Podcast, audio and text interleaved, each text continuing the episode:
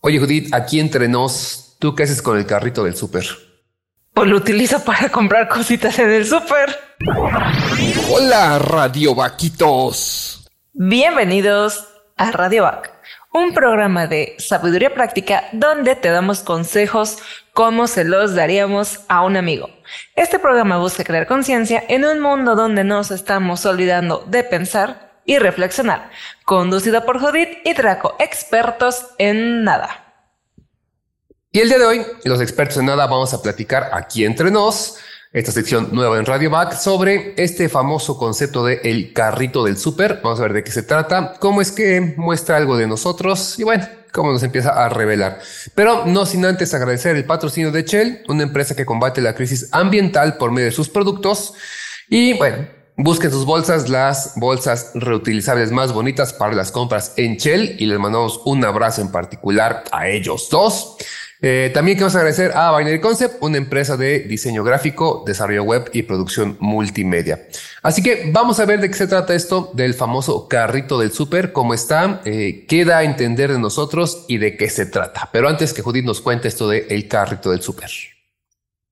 Un carrito de supermercado o del mercado es un vehículo de carga que se puede encontrar principalmente en, en supermercados y bueno, es para lugares donde hay grandes superficies y los clientes pues de esta manera los suben en ellos sus cosas, los productos que están comprando, que están moviendo y ya supuestamente los llevan a la caja, supuestamente pagan y ya se van.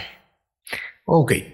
Y para ello, hasta este punto que es bastante obvio, eh, Vamos a detenernos ahí y quiero que hagan una recapitulación de las últimas veces que fueron al supermercado y recuerden qué hicieron con ese carrito del super, pero una vez que ya dejaron de utilizarlo, ¿sí? Cuando eh, terminaron con sus compras, les acomodaron, o qué hacen cuando dejan de usar el carrito dentro del super mismo, etcétera. ¿Cuál es el fin que se le da a ese carrito ya que no lo estamos usando? Y te veremos por qué es importante. memoria hecha.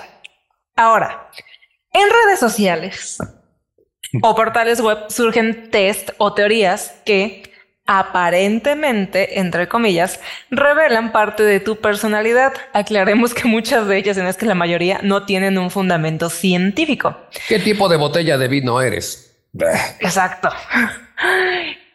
Un ejemplo de esas teorías que surgen en Internet es la teoría del carrito de supermercado, que señala ¿Cómo es tu forma de ser con quienes te rodean? Esta teoría nace en el 2019 en un foro del portal Reddit, donde todo está resuelto, que luego fue publicada por un usuario de Twitter para obtener más opiniones al respecto.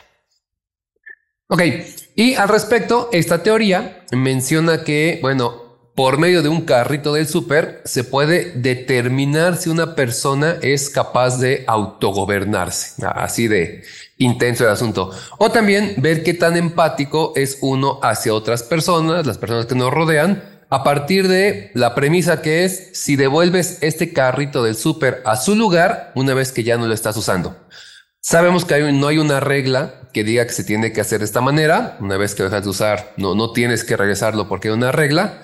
Pero eh, por eso es que a veces los encontramos entre pasillos, en el estacionamiento, obstruyendo lugares, etcétera. Es decir, al no decirme qué tengo que hacer con él, la gente hace lo que sea.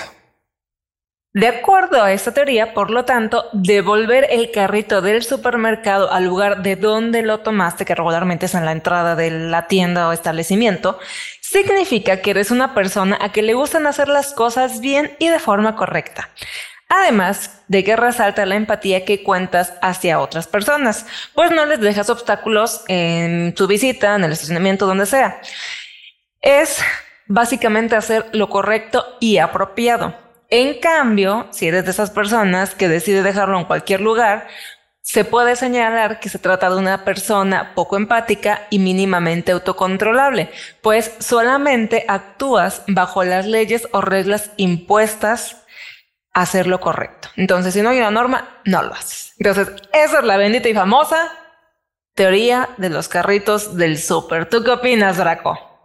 Pues tengo como siempre mis contras, es decir, sí, sí lo apoyo en el aspecto de la empatía. Creo que eso eh, nos queda muy claro. Aunque también yo lo veo así, no forzosamente tienes que llevar el carrito al lugar en el que lo encontraste. ¿A qué me refiero con esto?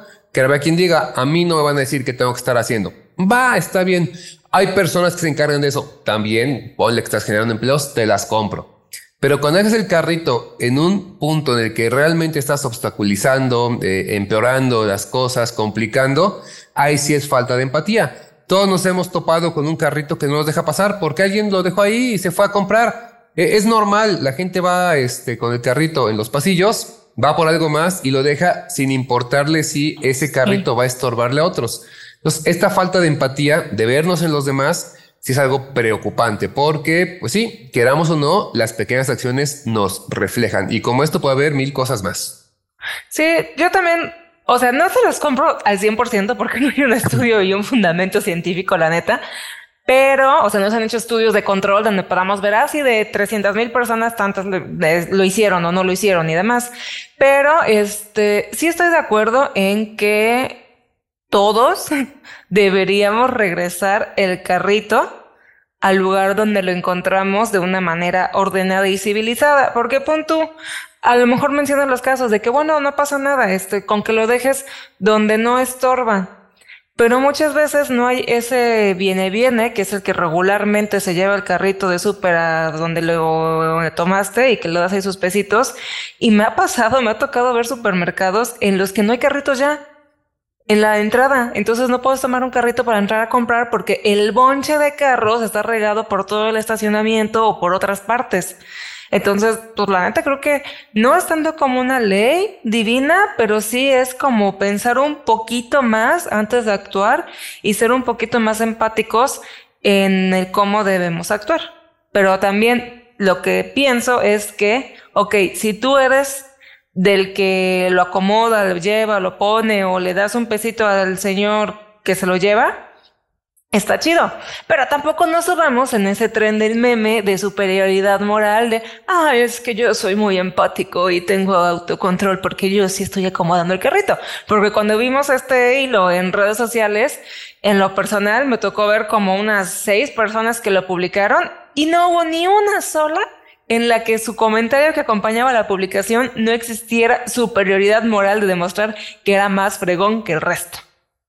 Sí, y es que además dejar el carrito donde lo tomaste no te es superior, hace que estés siendo empático nada más y listo.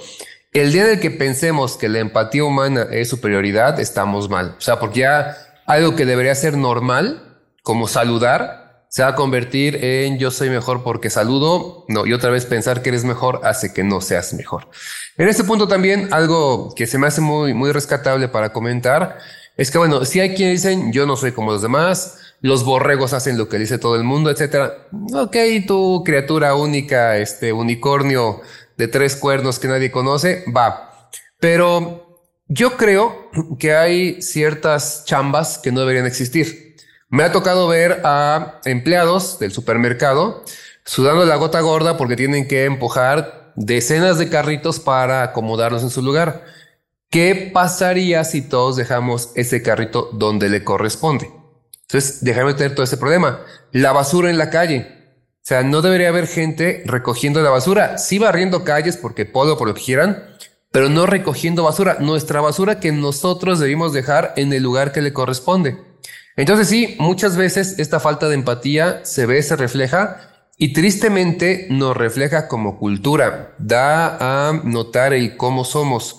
Sin ser este malinchista, sin estar dorando de la píldora a otros países, la verdad es que hay lugares eh, primermundistas que no tienen que ver con la economía, sino con la forma en la que pensamos, donde hay muy poca basura en la calle. Y si alguien va en la calle y encuentra basura, aunque no sea su basura, entre comillas, la levanta le lleva un bote, que es lo que debo hacer, es lo que haríamos en nuestra casa. Si en mi casa me encuentro un papel tirado, no pregunto quién lo tiró y me pongo a pelear con la familia. ¿sí? Después hablaré y les diré que pues, no lo dejan ahí por lo que sea, pero voy y lo llevo a un bote de basura. Pero en la calle nos olvidamos que también es parte de nosotros. No, yo pago impuestos, no, eso lo tiene que ser alguien más, para eso pago. Mi hijo va, o sea, qué bueno que estés pagando impuestos, qué bueno que creas así, pero la basura está en tu calle, genera problemas para ti, para tu entorno, para todo lo demás.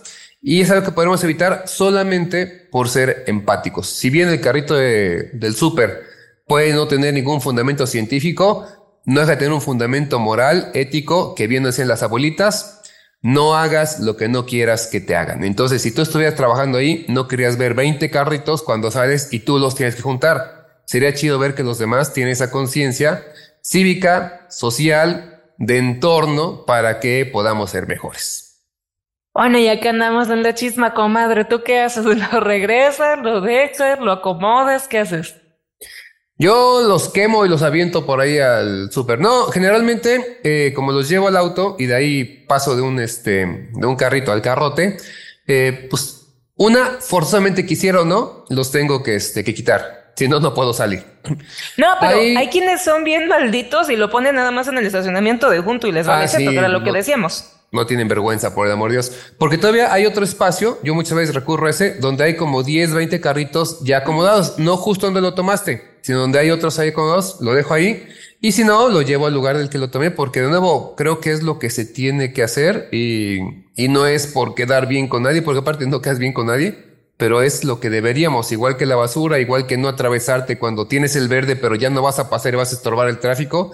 Todas esas cositas que en teoría deberían de diferenciarnos los animales, pero nada más muestran que los animalitos son por mucho mejores que nosotros. Y eso nos demuestra por qué estamos como estamos por, como sociedad, la neta. O sea, tenemos la sociedad que nos merecemos y tenemos los gobernantes que nos merecemos. Oh, sí, y no vamos a cambiar a menos que cambiemos nosotros. Pues no, porque puede haber cualquier partido político y lo que sea, pero mm, no va a haber un cambio. O sea, somos nosotros como sociedad.